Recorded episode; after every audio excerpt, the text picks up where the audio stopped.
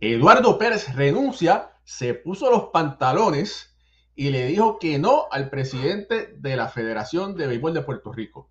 Sobre esto y mucho más, no se vaya, que Béisbol ahora comienza ahora.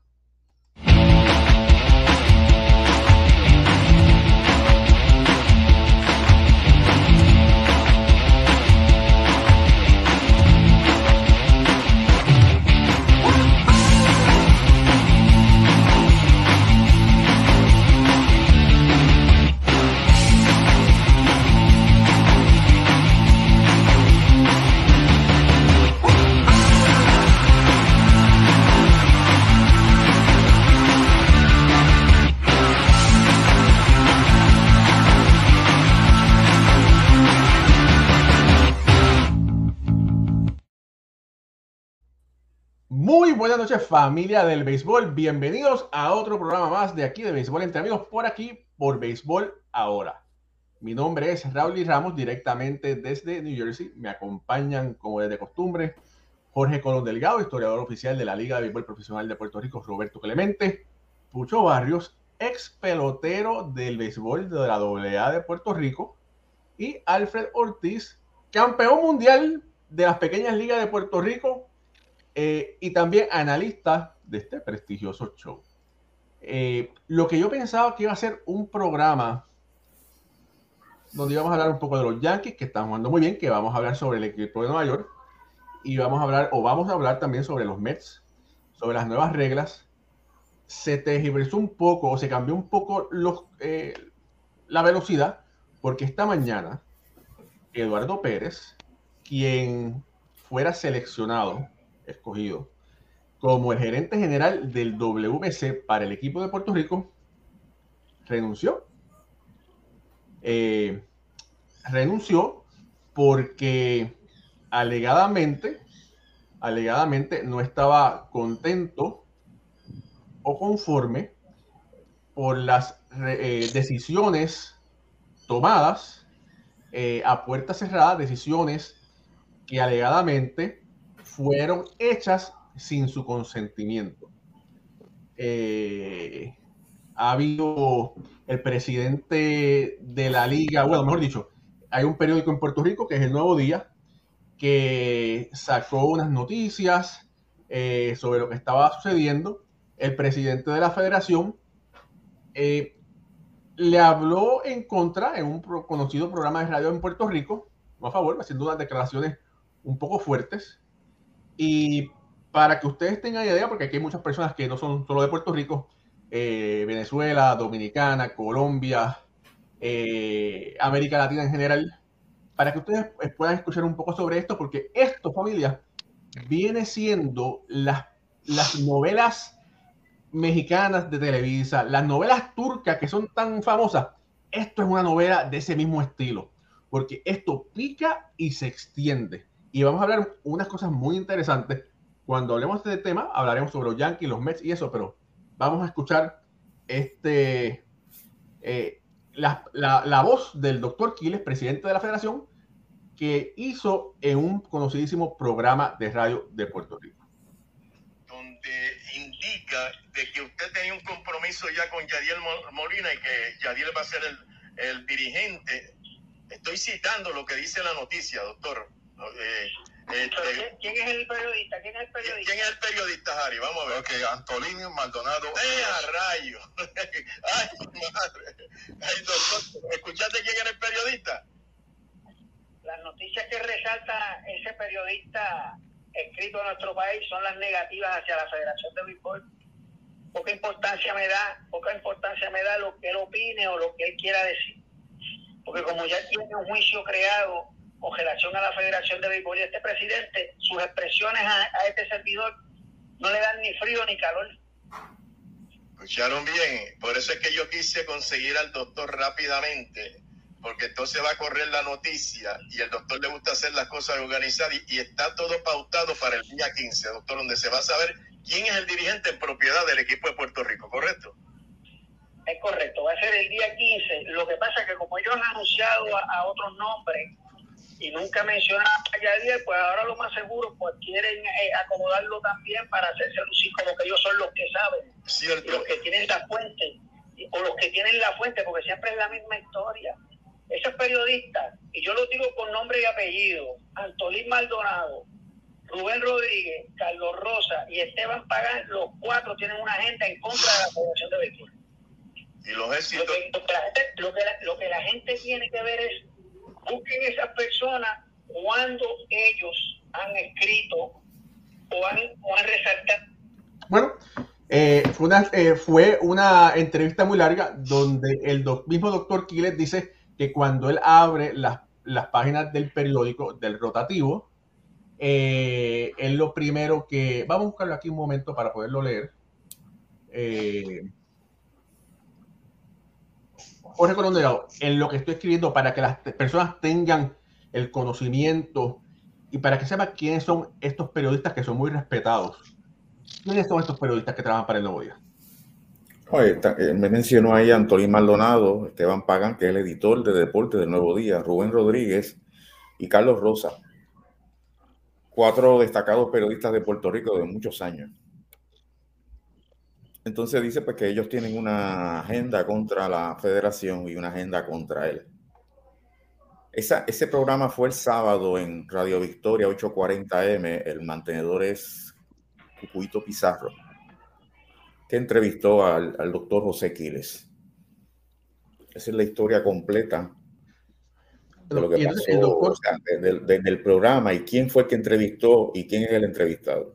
mira, y, y, y el, y el doctor Quiles, que es el presidente de la federación, dice, cuando yo abro el periódico el Nuevo Día, la primera parte que yo voy a ver son las esquelas, eh, para ver si puedo verlos a ellos en algún momento. Y eso fue unas expresiones que fueron desacertadas. Eh, y entonces ahora el doctor se retractó, dijo que lo tomaron eh, fuera de contexto, pero lo dijo. Quizás, quizás él al escucharse dijo, caramba, me di la pata, debo decir, debo retractarme, pero lo dijo. Mira, y en, y en la entrevista, el doctor dice que, que si él tiene el conocimiento de poder escoger, de poder seleccionar a un gerente general, él también tiene el conocimiento de poder de seleccionar un dirigente. ¿Sabes qué? Y es verdad, el doctor Quire, que es el presidente de la federación, tiene todo el derecho de seleccionar el, dirigente que él le entienda, pero yo, yo, Raúl Ramos, yo hablé con el doctor Quiles aproximadamente, no sé, eh, fue para mayo, que lo invitamos al programa y después él decidió no venir. Se excusó porque tenía un compromiso, lo he invitado dos veces y no, ¿verdad? No, no ha podido venir, no importa. Y él me dijo a mí, me dijo a mí, Raúl Ramos, que él iba, que el procedimiento para escoger un dirigente era que él iba a escoger un gerente general y el gerente general iba a seleccionar el manager eh, de el Puerto Rico WC. Y eso fue para el tiempo que Alex Cora hizo unas recomendaciones eh, de Ramón Vázquez y otros peloteros para ser dirigentes de Puerto Rico. Y a él esas expresiones no le cayeron bien, no le gustaron. Pues ahora dice que él tiene el poder, el conocimiento y todo eso de seleccionar un manager. Sí, es verdad, pero ya pedaleó para atrás. Escuchen bien esto que, lo, que les voy a decir y eh, aparente y alegadamente ya el nombramiento de Yadier Molina está decidido. Eh, Eduardo Pérez desconocía de esto. Cuando Eduardo Pérez habla con Yadier Molina y él dice, no, ya, ya esto está planchado, ya está. Y Eduardo no le gustó eso. Dicen que Eduardo prefería a, Joe Espada, que es coach de los Astros, para ser el dirigente.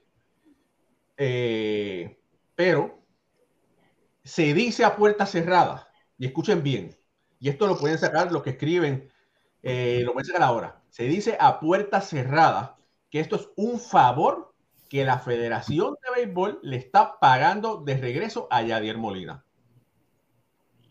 Mm. Eso. Ahora, ¿saben por qué? Pregunten por, pregunta por qué, Pucho, pregunta. No te escucho, Pucho, pero bueno, arregle el audio. Eh, están diciendo que cuando vino, fue María a Puerto Rico. El huracán María. María Puerto Rico, que estudió todo. Eh, el seleccionado de, del sub-23 fue puesto en manos de Yadier Molina. Yadier Molina logró que esa selección fuera a practicar a Júpiter en la Florida. Dicen que él consiguió el avión de los Cardenales, la facilidad, el permiso para que Puerto Rico practicara en las facilidades de los Cardenales. Y entonces dicen que un favor eh, paga otro favor, ¿verdad? Ahora, no estoy diciendo que Yadier Molina no sea meritorio para ser manager de Puerto Rico. No estoy diciendo eso.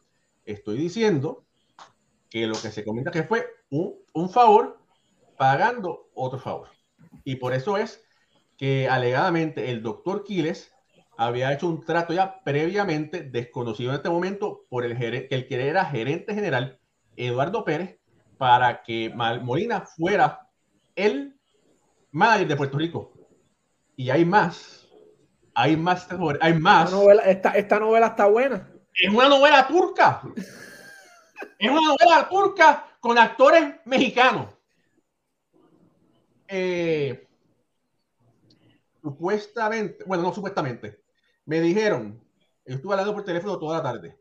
Yadier Molina trató de convencer a Carlos Beltrán para que fuera el coach de banca del Puerto Rico WC. Y Carlos Beltrán dijo, Nacaribe del Oriente, yo no puedo ser coach de banca después de que hayan dicho la federación que no tenía confianza en mí.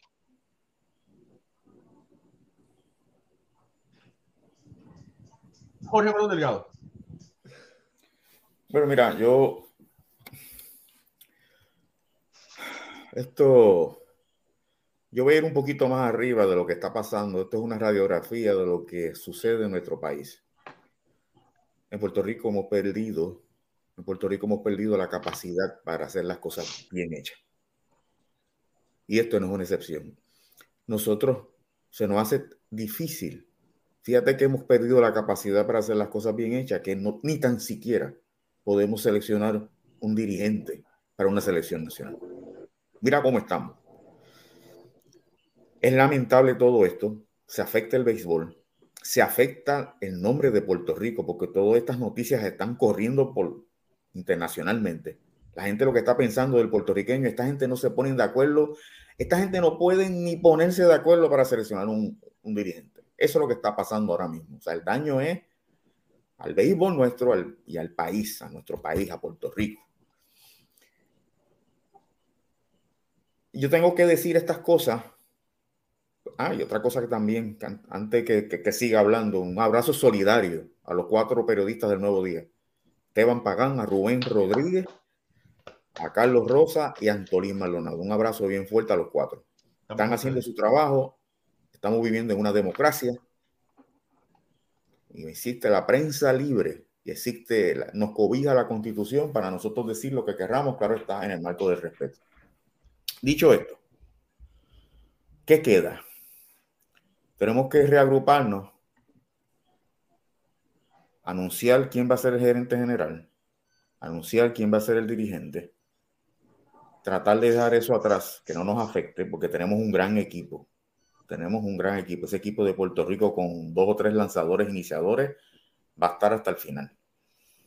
Y disfrutar del, WBC. Yo pensaba el sábado pasado, pues yo me enteré de esto hoy, pero el sábado yo decía, vamos para la semana de Roberto Clemente. Y esta semana íbamos a estar hablando, disfrutando de Roberto Clemente y de las noticias del equipo nacional. Y resulta que ahora tenemos este, este problema, esta situación, y eso va a coger prioridad en los medios por encima de Roberto Clemente. Y Roberto Clemente es la segunda vez que le hacemos esto a Roberto Clemente. La primera vez fue en enero con los malvetes y ahora la selección nacional con, con, con este problema del gerente general, que dicho sea de paso, perdemos un gran hombre. Eduardo Pérez es un gran hombre de béisbol, un hombre inteligente, preparado, con una experiencia tremenda, con un pedigrí tremendo. Y, y es una pena que esto haya terminado así, que él se haya ido.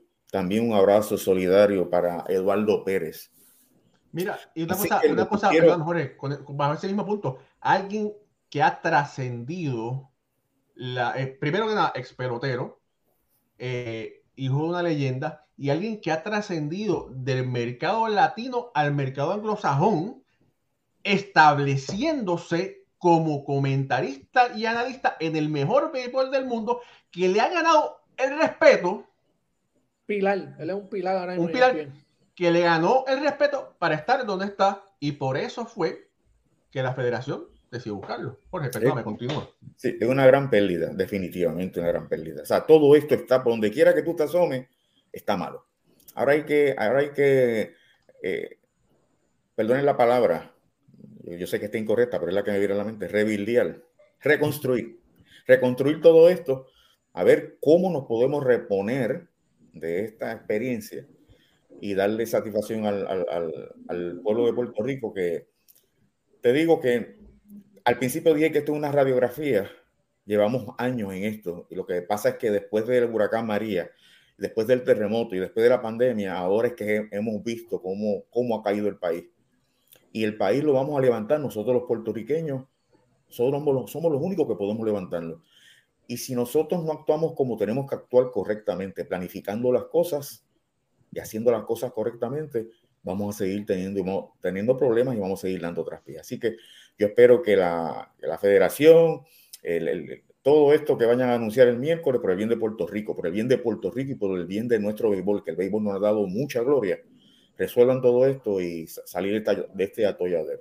Mira, eh, y vuelvo y repito, yo estoy consciente que el señor presidente, el doctor Quiles, tiene bajo su derecho, ¿verdad? Tiene el derecho de escoger a quien él quiera ser el dirigente. No lo estoy diciendo que no. Lo que pasa es que son los estilos. Es la forma en que se hacen las cosas que no, eso no es de ahora, eso va desde antes, desde, el, desde antes del pasado WBC. Y lamentablemente, hay, Pucho, con todo el respeto, tú fuiste jugador profesional, ¿verdad? Te pagaban por jugar la AA. Que le dicen dieta, pero mentira, te pagaban. Y vamos a lo que vamos. Uno no puede dirigir un kiosco como se dirige un supermercado. Y cuando digo un kiosco, la AA es un kiosco que se ve en Puerto Rico, más nada. Y tú no puedes comparar como una liga profesional, ¿verdad? Eh, y hay, y mira, hay mucho, hay mucho, no rumor, ¿verdad? Pero la forma en que se hacen las cosas no son, a veces, muchas veces no es una forma profesional. Y me refiero como se comportan a veces los dueños, los, los tenedores de la franquicia. ¿verdad? Hay tenedores de franquicia que tiraban las dietas al piso para que los jugadores las, recogieran. Y eso es, La, ética, el profesionalismo, eh, ¿verdad? Esto demuestra, si tú eres el presidente de la liga, se sabe que eres la autoridad en la liga. No tienes por qué estar viendo un programa de radio y decir o comentar, yo tengo, yo escojo, yo tengo la capacidad. Eso eso, eso demuestra que, en realidad puede parecer que no la tienes. Si es, una estructura, por eso tú tienes un gerente general, él es el que se encarga de coger los jugadores y crear el, el, lo que las piezas y las herramientas que necesitan para ir a representar. Porque si no, tú no coges ningún gerente general y lo haces tú. Ah, que a ti te gusta ser vocal pues se sientan y hablan y llegan a un acuerdo. Pero esto de yo tengo la capacidad, yo no, mira, en un momento como este, que todo el mundo está pendiente al equipo de clásico, todos estos jugadores, nosotros los jugadores de nosotros son élites, Carlos Correa, Francisco Lindor, ¿sabes? Esto les quita el ánimo. Esto es una payasada. a esta altura, allá a cuatro meses del torneo.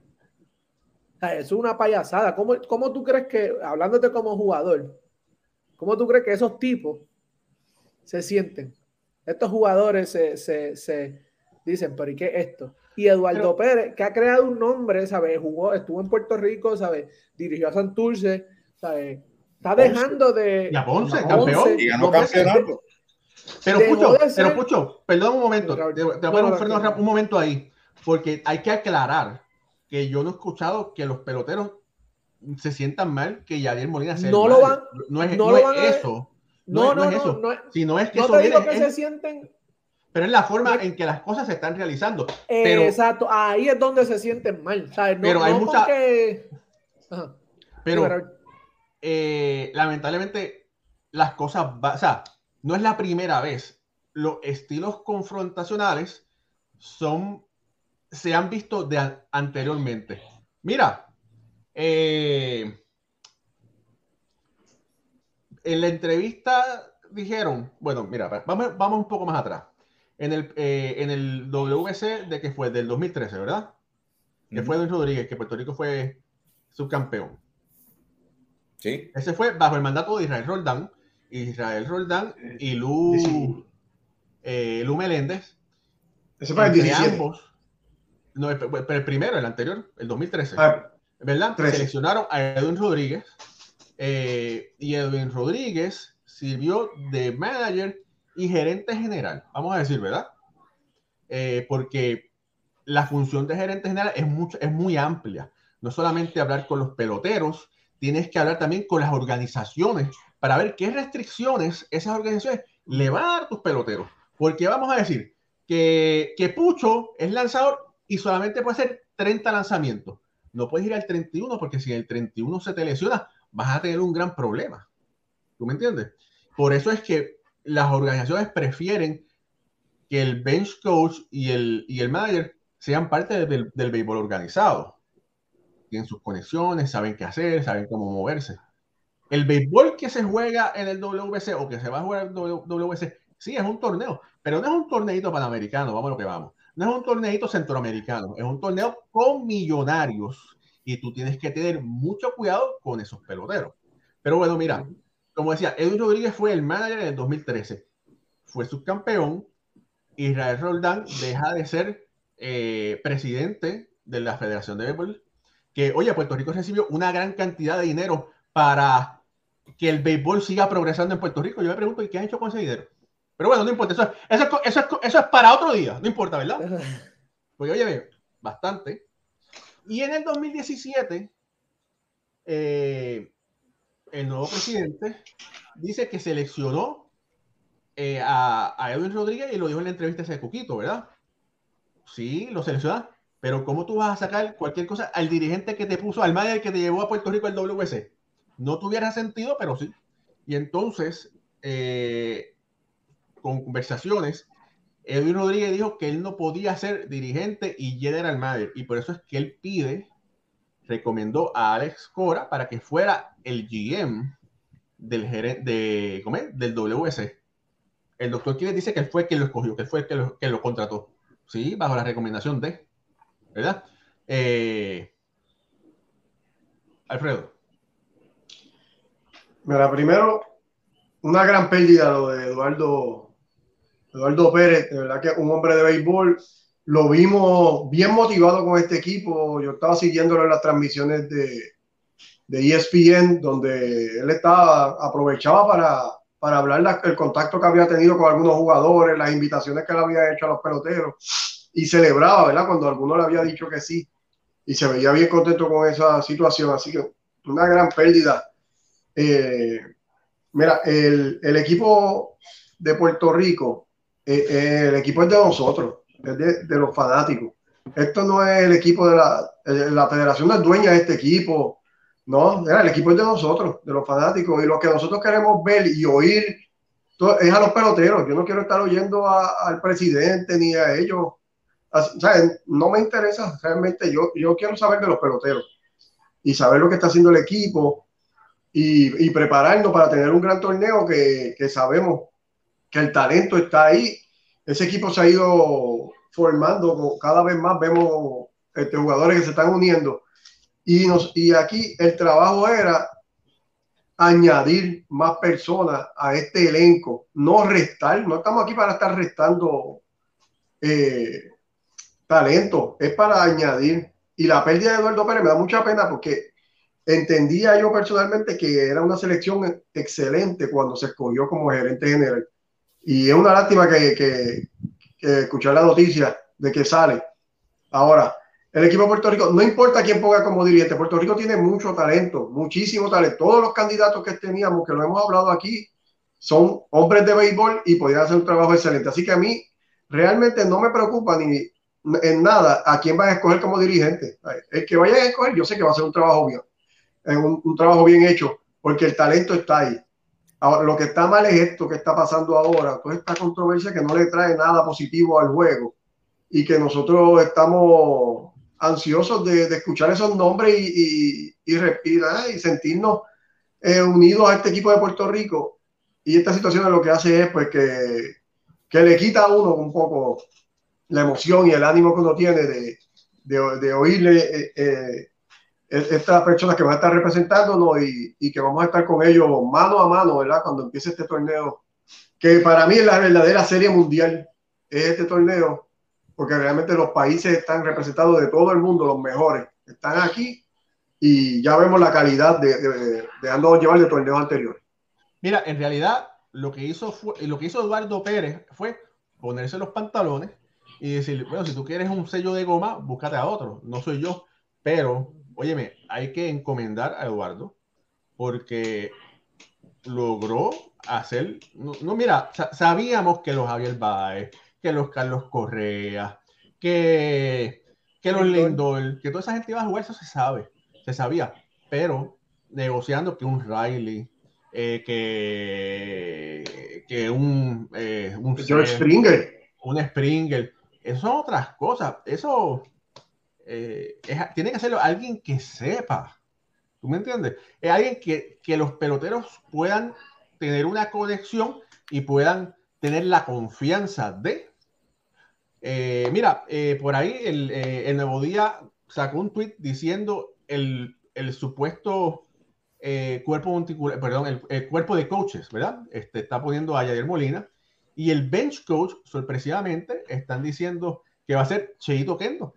Consiguieron que Cheito Kendo sea el, el bench coach del equipo. Anteriormente fue manager de, para el WC hace un par de añitos atrás. Mira, gracias a, nuestro amigo Chris Gabriel, que por aquí nos tiró una donación de 1.99. Dice, muy errático el señor Quiles en los últimos meses. Y por aquí nos tiró, por aquí, así que, bueno, Chris, por ahí tenemos para un cafecito. Chiquito, pero gracias, papo. Cheito Kendo fue, Cheito Kendo fue el primer dirigente en el 2006. Y los demás son ahora Yadier Molina, dirigente, Cheito Kendo, coach de banco, Sandy Alomar, coach de primera base, Luis Rivera, Papa Rivera, coach de tercera base, Alex Cintrón, coach de bateo, Ricky Bones, coach de picheo, y además Igor González y Cheo Molina, José Cheo Molina, el hermano de Yadier. Mira, y tengo que decir que en esa conversación que yo tuve con el doctor Quiles, el doctor Quiles me dijo a mí, eh, que él sabía que en ese seleccionado iba, iba a haber un espacio para Juan Igor González. Juan Igor González es un manager, un ex, eh, primero que nada, para, fue el Peruchín Cepeda de mi generación. Vamos a comenzar por ahí, ¿verdad? Eh, que pudiera estar en el Salón de la Fama en algún momento.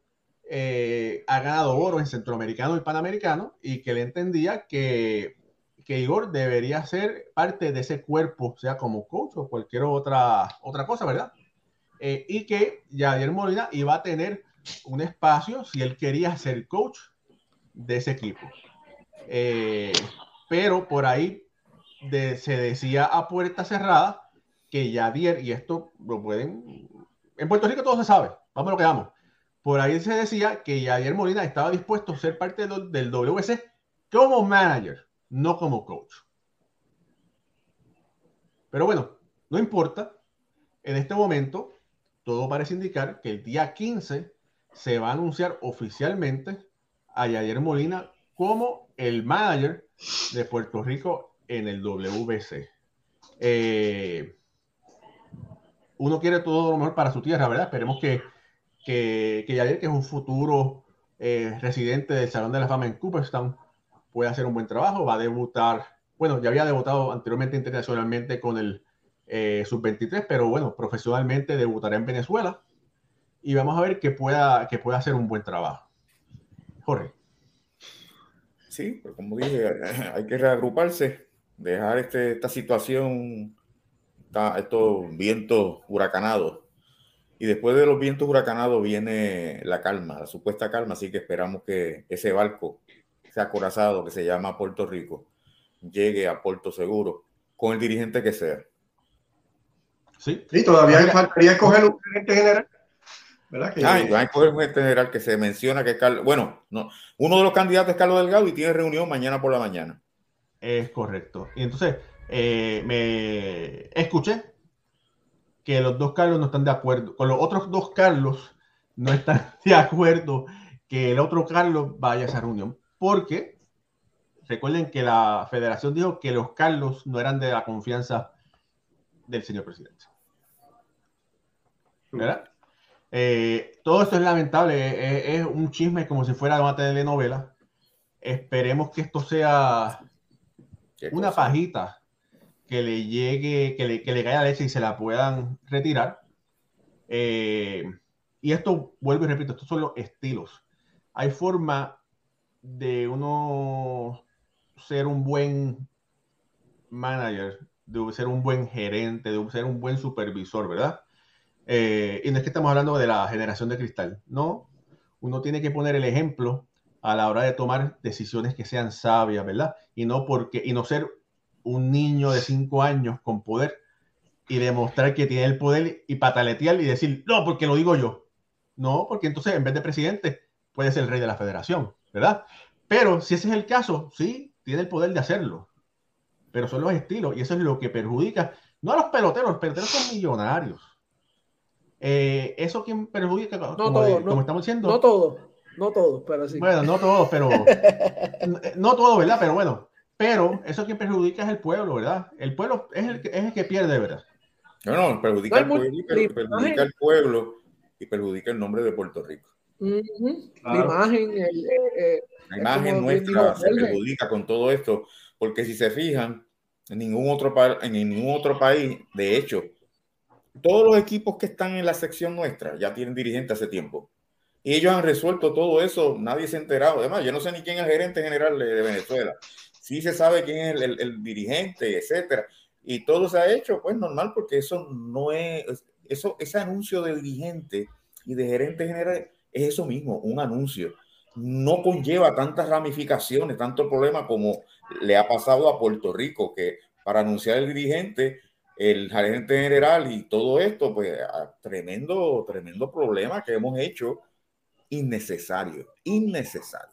Mira, que, lo importante es, lo importante son los peloteros, como estamos mira, diciendo, este punto, mira, mira este, importante. mira este punto, mira, eh, saludos al amigo Eudy Hernández, que cubre, ¿cómo es? Dice, la preocupación para nosotros debe ser el decommitment de los jugadores como Stroman, Alex Lang, etcétera, ¿verdad? Michael Givens, porque no sabemos. Eduardo Pérez, volvemos, volvemos a lo mismo, es alguien de, de respeto, que los peloteros le tienen confianza. Al él no estar ahí, ¿qué peloteros no nacidos en Puerto Rico, pero con raíces poricuas, puedan titubear diciendo, ah, caramba, Eduardo no va a estar? Mucho. ¿Lo hago, no lo hago? No sé, ¿verdad? No, y este circo que han creado, Raúl, de, de como dice Jorge, ah, nombrar el dirigente, no, ese no, no, aquel sí, no, este no, que esos son, que la gente está diciendo que, como él dijo, que si quieren primicia, ¿qué primicia si nosotros podemos contar a quienes tenemos para el equipo? ¿Sabes? Nosotros se sabe quiénes van a jugar. Claro. Aquí no eh, hay. Aquí es como dice Jorge, como los otros países que tienen más para escoger, ya tienen todo cuadrado y nosotros que se sabe ya desde el clásico pasado cuando se acabó. Lo que hay es lo que hay. no te di que un espectáculo para mencionar el dirigente, que, que gerente general, que jugador. Entonces, si se sabe quiénes van a ser. Mira, saluda a José, saluda a José Santiago que nos tiró algo por ahí. Gracias, hermano. Gracias por ese cariñito. Mira, la realidad es que vuelvo y repito, esto que le hace daños a Puerto Rico. Eh, eh, alguien me comentó hoy, alguien me comentó hoy que, y a propósito, traté de comunicarme con Edwin Rodríguez, pero no se me hizo imposible conseguirlo. Edwin Rodríguez, que es el actual gerente general y va a ser el próximo manager del equipo de Ponce, fue quien dirigió el Puerto Rico WC en el 13 y el 17. Eh, y pues, ¿quién mejor que él, verdad? Pero lamentablemente no lo pude conseguir, pero otras personas me dijeron que tan antes de comenzar el WC del 17, ya Edwin, que es una persona no confrontacional, ya había decidido que hasta ahí terminaba su ciclo. Que él ya prefería pues, dejarlo ahí y no seguir tratando más. Con, con la federación hasta ese punto, ¿verdad? Y es lamentable porque Edwin Rodríguez, si eso es cierto, ¿verdad? Edwin Rodríguez es uno de nuestros embajadores más grandes Sí. que ha tenido Puerto Rico en el béisbol. Nada. Eh, le deseamos todo lo mejor al, al Puerto Rico WC. Familia, esto es Béisbol ahora. Suscríbase a nuestro canal si lo está viendo por YouTube. Dele share. Hay más de 100 personas conectadas. Eh, denos follow por Facebook. Esto va a salir también por podcast de audio eh, mañana por la mañana. Pero bueno, Vamos a hacer algo, Raúl, y que todo el mundo le dé like ahora mismo, por favor, ahí. Todos los que están conectados, que nos den un like, por favor. En lo que tú saludas, Ujú. Oye, es que son tanta gente que si no se nos va el programa, o sea, yo quiero que están todos los que están, son todos los que son, este, hay tanta gente y gracias, muchas gracias por, por todos los comentarios, ¿verdad?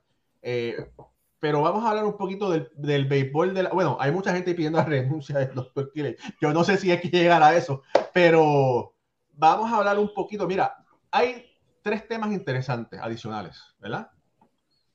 Están tres reglas nuevas de las grandes ligas que van a ser implementadas en el 2023. Y escuche familia, porque esto es eh, conocimiento nuevo que usted va a decir, ¿y qué pasó?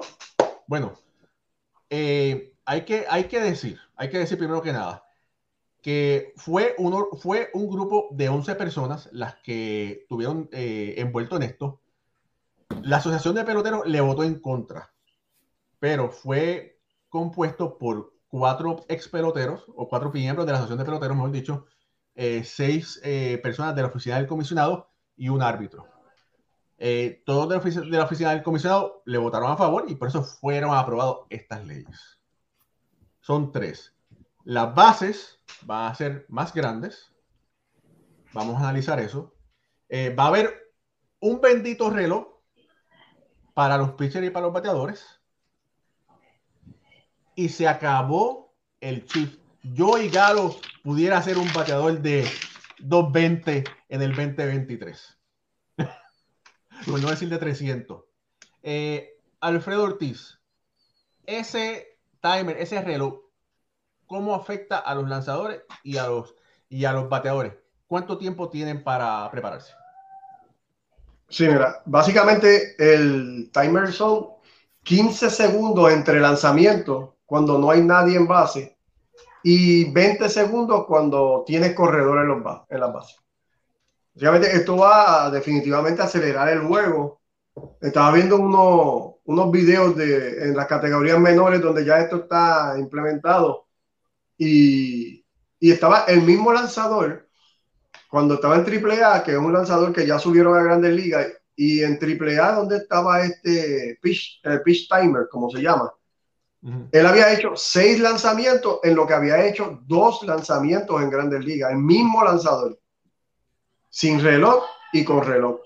Así que sí va a haber un adelanto en esa parte, va, el, lanzador tiene que entrar en, eh, en el wind-up más rápido, no se puede estar perdiendo el tiempo dando vueltas alrededor de la, de la lomita. Es- Esto es algo, yo entiendo, positivo. Esta parte va a ser positiva en el juego y le va, le va a dar más emoción en cuestión de que no vamos a tener que estar esperando tanto entre lanzamiento y lanzamiento, que a veces el que no es realmente fanático, ahí es donde lo perdemos, en esos momentos que pasan entre un pitcher y otro. Eh, ahí, ahí lo de las bases más grandes, Alfredo, un momento, perdóname, antes que brinques a las bases.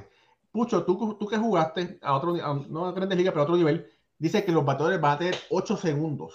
Es el máximo. O sea, si te tienes que salir eh, y entrar, no vas a tener el tiempo.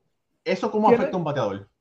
Eh, tienes que estar en la marca de a los 8 segundos, tienes que estar ya preparado para en la caja de bateo. Tienes que estar listo, si no te van a cantar un strike. El lanzador, si no ha hecho el lanzamiento, le van a cantar una bola.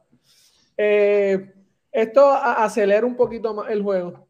Eh, como estaba bien diciendo Alfredo, eh, en Liga Menor como, lo probaron, esto ya está aprobado y, todo eso, y bajó el, tiempo de juego por 26 minutos, alrededor de 26 minutos. So, como jugador, como bateador, tienes que estar, estar más consciente, más un poquito más rápido. Pero el juego de Grandes Ligas es un juego rápido de por sí, eh, en cuestión de, ¿verdad? Cómo pasan las cosas, el picheo, los batazos. con esto va a ser un poco, poco más rápido, entiendo yo, los bateadores tienen que ajustarse, ¿verdad? Las rutinas tienen que ser un poquito más, más, más rápidas, no pueden tomarse tanto su tiempo a la hora de prepararse, ¿verdad? Por, por cada lanzamiento. Alfredo. Sí. Mira, quería mencionar dos, dos fechas importantes que también ayudaron a acelerar un poco pero, pero, el juego. Alfredo, perdóname, dalas después, pero termina que vas a ir a las bases, ¿verdad? Y, vas, y, y, después da, da, la fecha. Ok, mira, eh, lo de las bases, pues de 15 pulgadas cuadradas, que es la base que están usando ahora, pasa a ser de 18. La, la base que se va a empezar a, a utilizar el año que viene, eh, mayormente va a ser por eh, están indicando ellos por razones de seguridad y evitar un poco las colisiones en primera base, cuando se pisa a la primera base, va a haber más espacio. Eh, el impacto que puede tener esto, obviamente, una base más grande, eh, se va a llegar más rápido a ellas, así que podría tener tanto impacto como ofensivamente a los bateadores, como robando las bases y en jugadas cerradas, pero pues obviamente le da más oportunidad al, al corredor a, a buscar cómo llegar safe sin ser capturado. Mira, dice por aquí nuestro amigo Gabriel que Noval García Parra no podía jugar en esta época entonces. ¿Te acuerdas que Noval García Parra se sacaba, se salía del box como yo, hace como 10 veces y se hacía así con la, con la guantilla? La guantilla. Eh, Alfredo, el shift. Ok, el shift, defensivo. Eh, una vez el lanzador está ready para lanzar, tiene que haber eh, dos jugadores de cuadro en cada, en cada, en ambos lados de la segunda base, quiere decir la segunda y la primera base tienen que estar en el lado derecho, y el campo corto y tercera base en el lado izquierdo, tienen que tener ambos pies en el infield también. O sea, que van a estar en ese lado, no te puedes pasar para el otro lado de la base y tienes que tener eh, ambos pies dentro del terreno del infield. Mira, eh, todas estas reglas van a hacer que el juego sea uno más ofensivo, porque tienes más espacio para más, más eh, sí, la, el, estuvieses más cerca de la base para llegar, ¿verdad? Y aparte de eso, en este momento hay, creo que son ocho jugadores en la Grande Liga con un promedio de bateo de 300 o más. Esto de, estos ajustes deberían hacer que más jugadores bateen sobre, por encima de los 300, Jorge. Claro, eso es lo que, eso es lo que hace que balancea el, el, el, picheo infernal que hay ahora mismo. cinco entradas uno y después te ponen uno en la sexta, otro en la octava y al último viene con un, con un taponero a, a, 100 millas cuando ya tú has jugado nueve entradas. Y esto lo que va a hacer es balancear. Tú vas a tener, eh, tú tienes pitcher fresco, pero ahora tenemos más, vamos a tener un poco más de ayuda a la ofensiva y va a ser un juego, un juego, entiendo yo, más nivelado. Bueno. Oye, siempre, siempre han afectado eh, a los lanzadores, ¿verdad? Eh, porque anteriormente eh, bajaron la lomita, hicieron cosas, ¿verdad? Para siempre, siempre los lanzadores son los que se echaban. Oye, Alfredo, y con esta, antes, que, antes que siga, Raúl, un, comentario que dijo Clayton Kershaw en, en, una entrevista que él dice que la liga está premiando a, a los bateadores por no por no figure out, ¿sabes? Por no hacer los ajustes. Básicamente, ¿sabes? Al, quitar el, el, shift defensivo.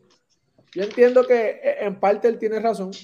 En parte él tiene razón porque eh, no es como que el, bateador zurdo que le hacen shift no sabe para dónde le van a tirar. ¿sabes? Es ves totalmente, le tiran en la esquina de afuera todo el tiempo. Y es como, como tú no puedes hacer el ajuste, un bateador, ¿sabes? Que te, tú estás todos los días en el parque por eso. Y, y, con, y con esto dicho, muchas veces los equipos, como por ejemplo Atlanta, el año pasado fue uno de los, ¿verdad? Según el, el libro de, de, Bill James, eh, que tiene todas las estadísticas, ¿verdad? Al final de la temporada, Atlanta fue el equipo que más eh, regaló out, out por el shift defensivo. So, básicamente los batazos que fueron hit, si llegan a tener los jugadores en su posición, eran, eran, eran out. So, básicamente es. La diferencia es. No, no, no mucha. Veremos a ver, ¿verdad? El, el, año pasado, el año que viene no veremos lo que, lo que sucede con eso. Bueno, Alfred, tú tienes ahí dos fechas interesantes eh, en la historia del béisbol.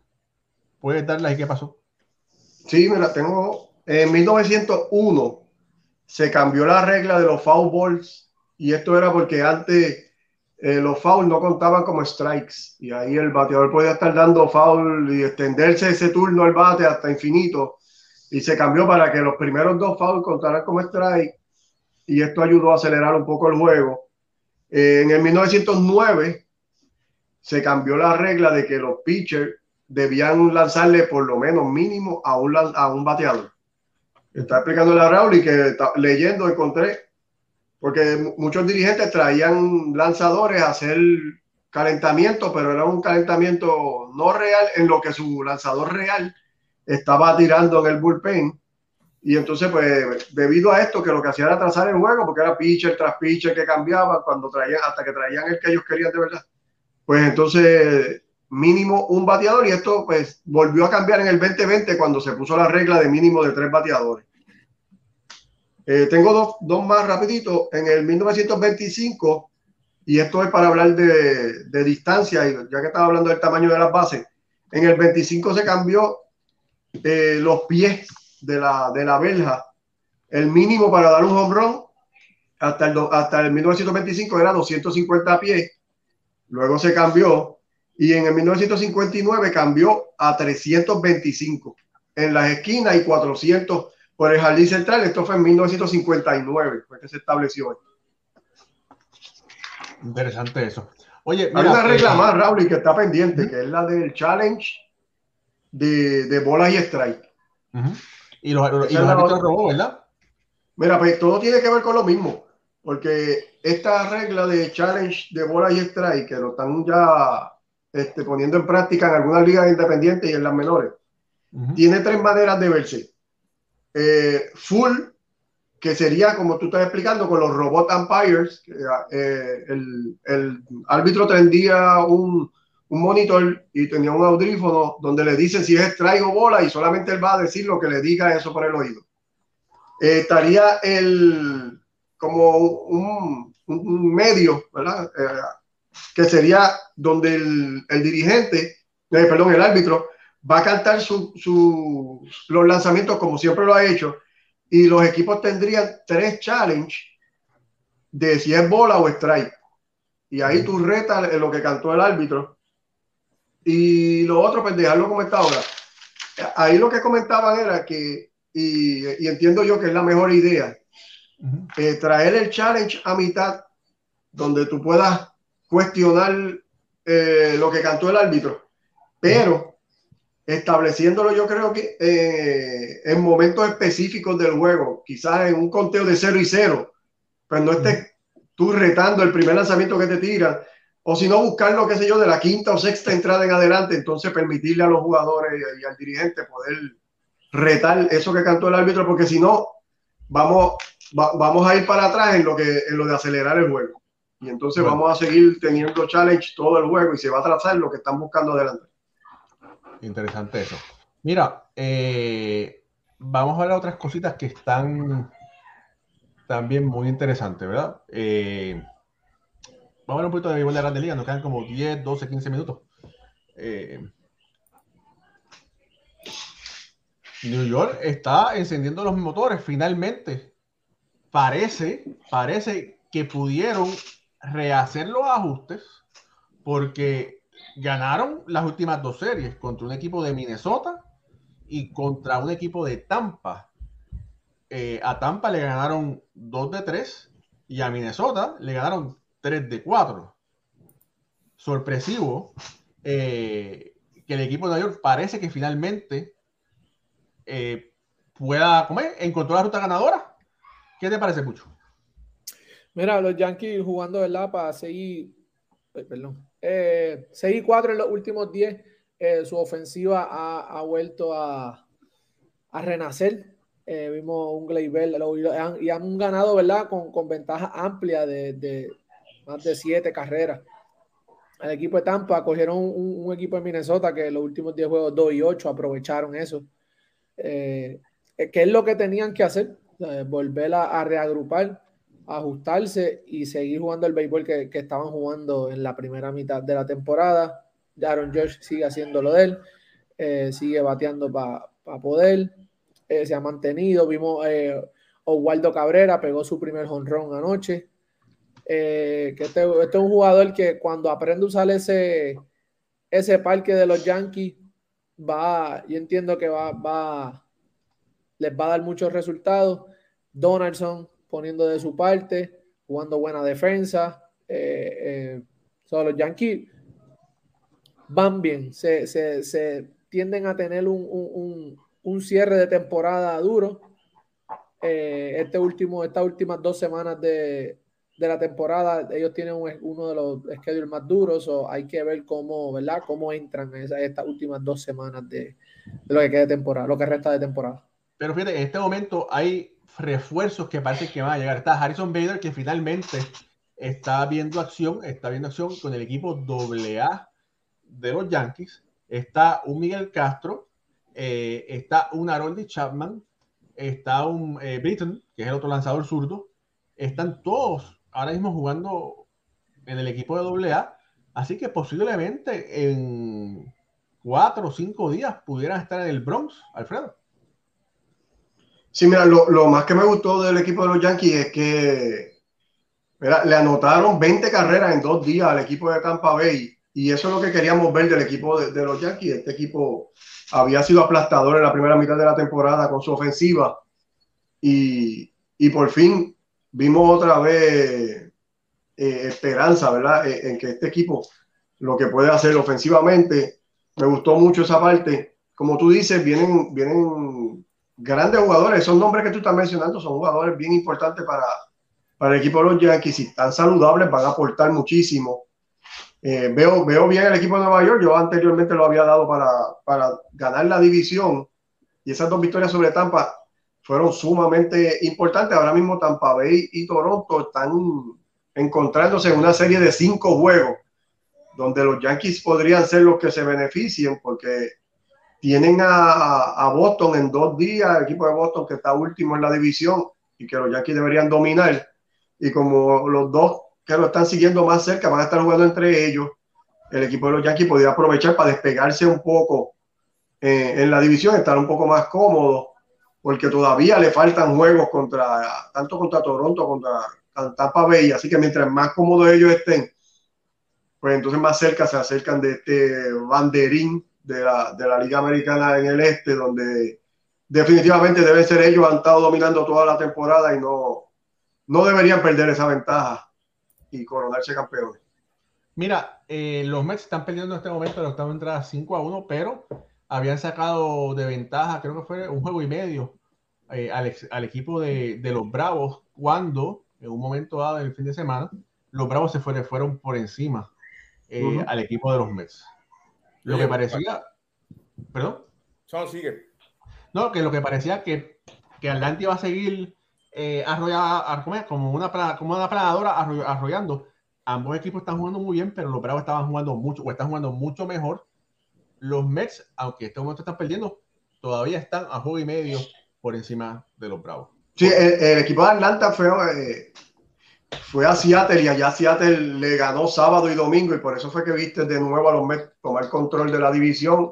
Y pues Seattle que está jugando excelente y, y el juego de ayer que le, le batearon libremente a Kelly Jansen hasta que Eugenio Suárez le, le conectó el cuadrangular que los dejó en el terreno. Así que como tú dices, no es que Atlanta está jugando mal, los Mets han jugado un poquito mejor en estos últimos días y por eso toman control de la división. Sí, Atlanta tiene mejor récord en los últimos días que están jugando por 8 y 2. Los Mets están jugando para 6 y 4. Ujú. Mira, y otra cosa más, Cleveland se ha afianzado en el primer lugar de la central.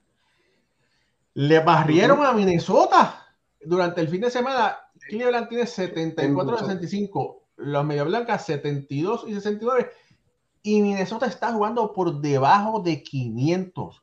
Jorge, Mira, ese, ese Chicago White Sox, leí que la, de la, la rusa no, no, lo van a, no le van a permitir por, por salud no dirigir por el momento. Eso cuadra con lo de Miguel Cairo, que están jugando tan y tan bien, y a lo mejor pues le, le recetaron un descanso adicional a, a- a la rusa.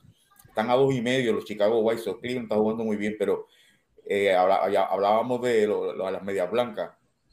Que si es con Miguel Cairo, pues sí, tienen más chance, porque juegan mejor, están jugando mejor con Cairo que con, con, con, con Tony La Rusa. Te, te te montas en el barco otra vez entonces. Sí, sí, si dejan a Cairo, me monto en el barco. No, de, de verdad, el, el, ¿verdad? Como se dice, la, el, el giro que le han dado a su temporada.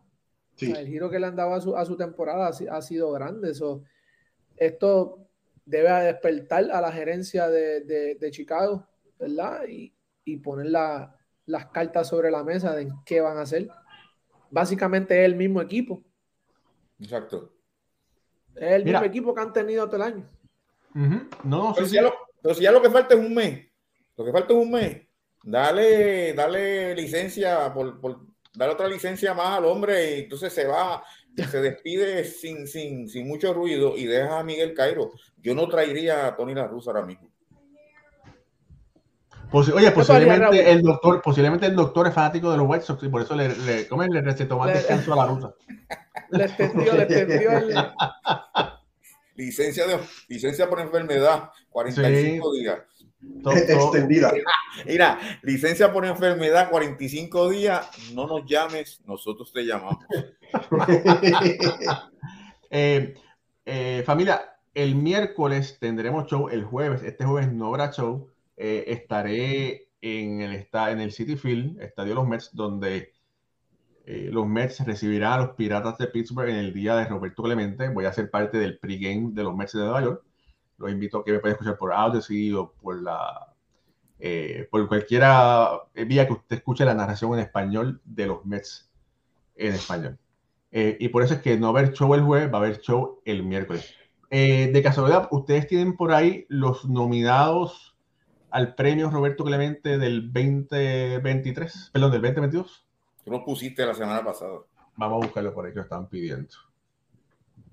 Vamos a ver. Por aquí. Ah, MLB los tiene. Vamos a buscar MLB rapidito. Tengo aquí, pero están por equipo. Lo pusimos por equipo, me recuerdo. Sí, vamos a ver. Eh, bueno, en lo que ustedes lo están buscando, está Miguel Cabrera. Sí, yo lo está- tengo aquí, Raúl. Ah, bueno, dalo, dilo. Dilos ahí. Sí, tengo, mira, Toronto tiene a Bobby Bichette, los Orioles tienen a Dylan Tate, eh, los Rays tienen a Brandon Loud, eh, Boston tiene a Jake Dickman, que ya no está con Boston, está pichando para los White Sox, eh, José Treviño para los Yankees, los Guardianes tienen a Tristan McKenzie, los Reales tienen a Nicky López, Miguel Cabrera de Detroit, Byron Buxton para los Minnesota Twins, Liam Hendricks es el de los White Sox, Jared Walsh del equipo de los Angelinos, José Altuve para los Astros, Tony Kemp de los Atléticos, Marco González de los Marineros, eh, Tyler Hearn de los Rangers, eh, Tyler Maslek eh, de los Bravos, Pablo López de los Marlins, James McCann del equipo de los Mets, Josh Bell era el de los Nacionales que ya está con San Diego, eh, Kyle Gibson, Filadelfia, Brent Suter el de los Brewers, Paul Goldsmith, que se quiere llevar todos los premios eh, de los Cardenales, Jason Hayward de los Cubs, David Bernard de los Piratas, Joey Burrow del equipo de Cincinnati, Josh Rojas de los D-Backs, eh, Justin Turner de los Dodgers, Brandon Crawford de los Gigantes, Craig Stammen de los Padres y Kyle Freeland de los Rockies de Colorado. Interesante. Vamos a ver Eh, eso, se, eso se escoge durante la Serie Mundial, pero este jueves va a estar, tengo entendido que Carlos Delgado, Dave Winfield, va a estar, eh, van a estar los Clementes y todos los jugadores de los Mets, al igual que de los Piratas, van a estar utilizando el número 21 en sus espaldas. Y yo les prometo que yo les voy a traer reacciones y comentarios y cosas de lo que va a pasar ese día, el jueves, en nuestro próximo programa. Oye, me dijeron que los que están en Puerto Rico que vayan al Centro de Convenciones de Puerto Rico, que la exhibición de Roberto Clemente está muy buena, es libre de costo y dicen que la van a disfrutar. Sí, eh, hay, hay, hay actividades este, eh, todo este mes refrescando. Esta es la semana de Roberto Clemente, por si acaso. Y el jueves, ahí lo tenemos, Direct One. El jueves hay un programa especial por el canal 4. El, el tren, es, sí, el día Clemente. El 30 de septiembre hay un documental tremendo en el centro de convenciones. Se va a proyectar por el canal 2, por MNB Network y por nueve pantallas alrededor de la isla de Puerto Rico. Va también en inglés. O sea que hay muchas actividades de Roberto Clemente, como él se merece. Así que este, pendientes el, el jueves en Guapa Deportes, que va a haber un, un, show especial, creo que antes del juego del partido, en el día de, del gran Roberto Clemente. Oye, antes, antes de cerrar, eh, en el fin de semana estuve en Cooperstown. Y entonces, eh, para que no saben, a mí me gusta coleccionar las tarjetas, coleccionaba mucho antes, ahora mucho menos, ¿verdad? Pero tenían, hay una tienda de tops y tenían eh, paquetes del, del, 1984, que ese es el año que sale Don Mattingly, que es rookie. Y entonces, pues, compré un paquete, me costó 15 dólares. Y hice un videito, está, lo pueden ver en, en el Facebook de Béisbol ahora, cuando estoy abriendo el paquete. Y los jugadores que salieron jugadores buenos, pero para los, para los que coleccionamos tarjetas no salió ninguna tarjeta de valor, ¿verdad? No sí, te salió Alan Tramer, me acuerdo. Alan Tramer. Ajá, salió. me salió Alan Tramer, salió una de, de juego de, de, del juego de estrella de Mike Smith con, con Jim Rice. Pero bueno, quizás lo más novedoso fue el pedazo de chicle que llevaba 38 años en, la, en el empaque. Que eso, ya ustedes saben, no hay, no hay, quien se lo, no hay quien lo mastique. Pero son cosas así que uno dice, wow, un paquete de tarjetas de hace 38 años no me estoy choteando la edad, tengo 40, 45, 46. Eh, no te quites, no, no, te quites. No, no, no, no, no, todavía no me quito. Pero bueno, pero por lo menos el ejercicio ese, ¿no? abrir las tarjetas y, y, el chicle. Y... Yo le guardé el chicle a Jorge, que cuando vaya a Puerto Rico, a Puerto Rico se lo voy a llevar. Por favor. Eh, para looking, looking forward. me dan la mitad, me dan la mitad, ¿viste? No, sí, no, no. Si, si antes tenía deseo de que vinieras a Puerto Rico, ahora no voy a dormir. Mira, quiero aprovechar para mandarle un saludo a John Lynn Pachot, ex profesional, compañero mío de equipo, eh, coach, ahora y va a estar con los Leones de Ponce, que está viendo el programa. John Lynn, te mandamos un saludo. En algún momento te vamos a tener por aquí. Ahí, así que gracias. Oye, hay, un, hay un individuo que en Pittsburgh hizo las cuatro bases en stainless steel para ponerla, ubicarla donde estaba el Parque Tres Ríos pero las tiene las cuatro en caja, pero hay que eso es una construcción, eso no es ponerla con tornillos, eso hay que llevarla, incrustarlas en el cemento, etcétera. Y creo que está buscando 50 mil dólares. Hasta el momento no los ha conseguido. Sería, es una, una idea bien bonita de parte de este deportista. Y ya tiene las cuatro bases en stainless steel conmemorando el Hit 3000 de Roberto Clemente. Jorge, ¿y para qué hace falta los 50 mil pesos y ya están las bases? ¿Mm? ¿Para qué hacen falta los 50 mil pesos? Porque es un parque, un parque bien bonito. Ah, okay. Entonces hay que, hay que romper cemento y que quede todo bien, bien puesto. Está, está bien. Son de, decorativos. Oye, Alfredo, también mira, saludos por ahí Efraín, que corría contigo a la gallina. Está por ahí conectado. También. Ah, me mandamos. Ese es mi hermanito. Mi hermanito. bueno, familia, eh, Jorge, por favor, dándonos los honores. Bueno, en esta semana de Roberto Clemente que comenzamos hoy, le damos las gracias por estar con nosotros. Como dice Feliz Juan López, que vive el béisbol. De parte de Alfred Ortiz, de Pucho Barrio, de nuestro editor Raúl y Ramos, de este servidor Jorge Colón Delgado, será hasta el próximo miércoles, cuando tendremos otra edición más de Béisbol entre amigos. Hasta entonces, que Dios los bendiga. A ver qué, pero. Espérate, lo García A Márquez. qué. Ya te quedan Ahora. 8 segundos ya de strike. No, no te salga, mira, mira, mira, mira si puedes tirar el knuckle palo profundo. Ah, ese fue bueno. Caoba pura. Saludos, familia. Nos vemos.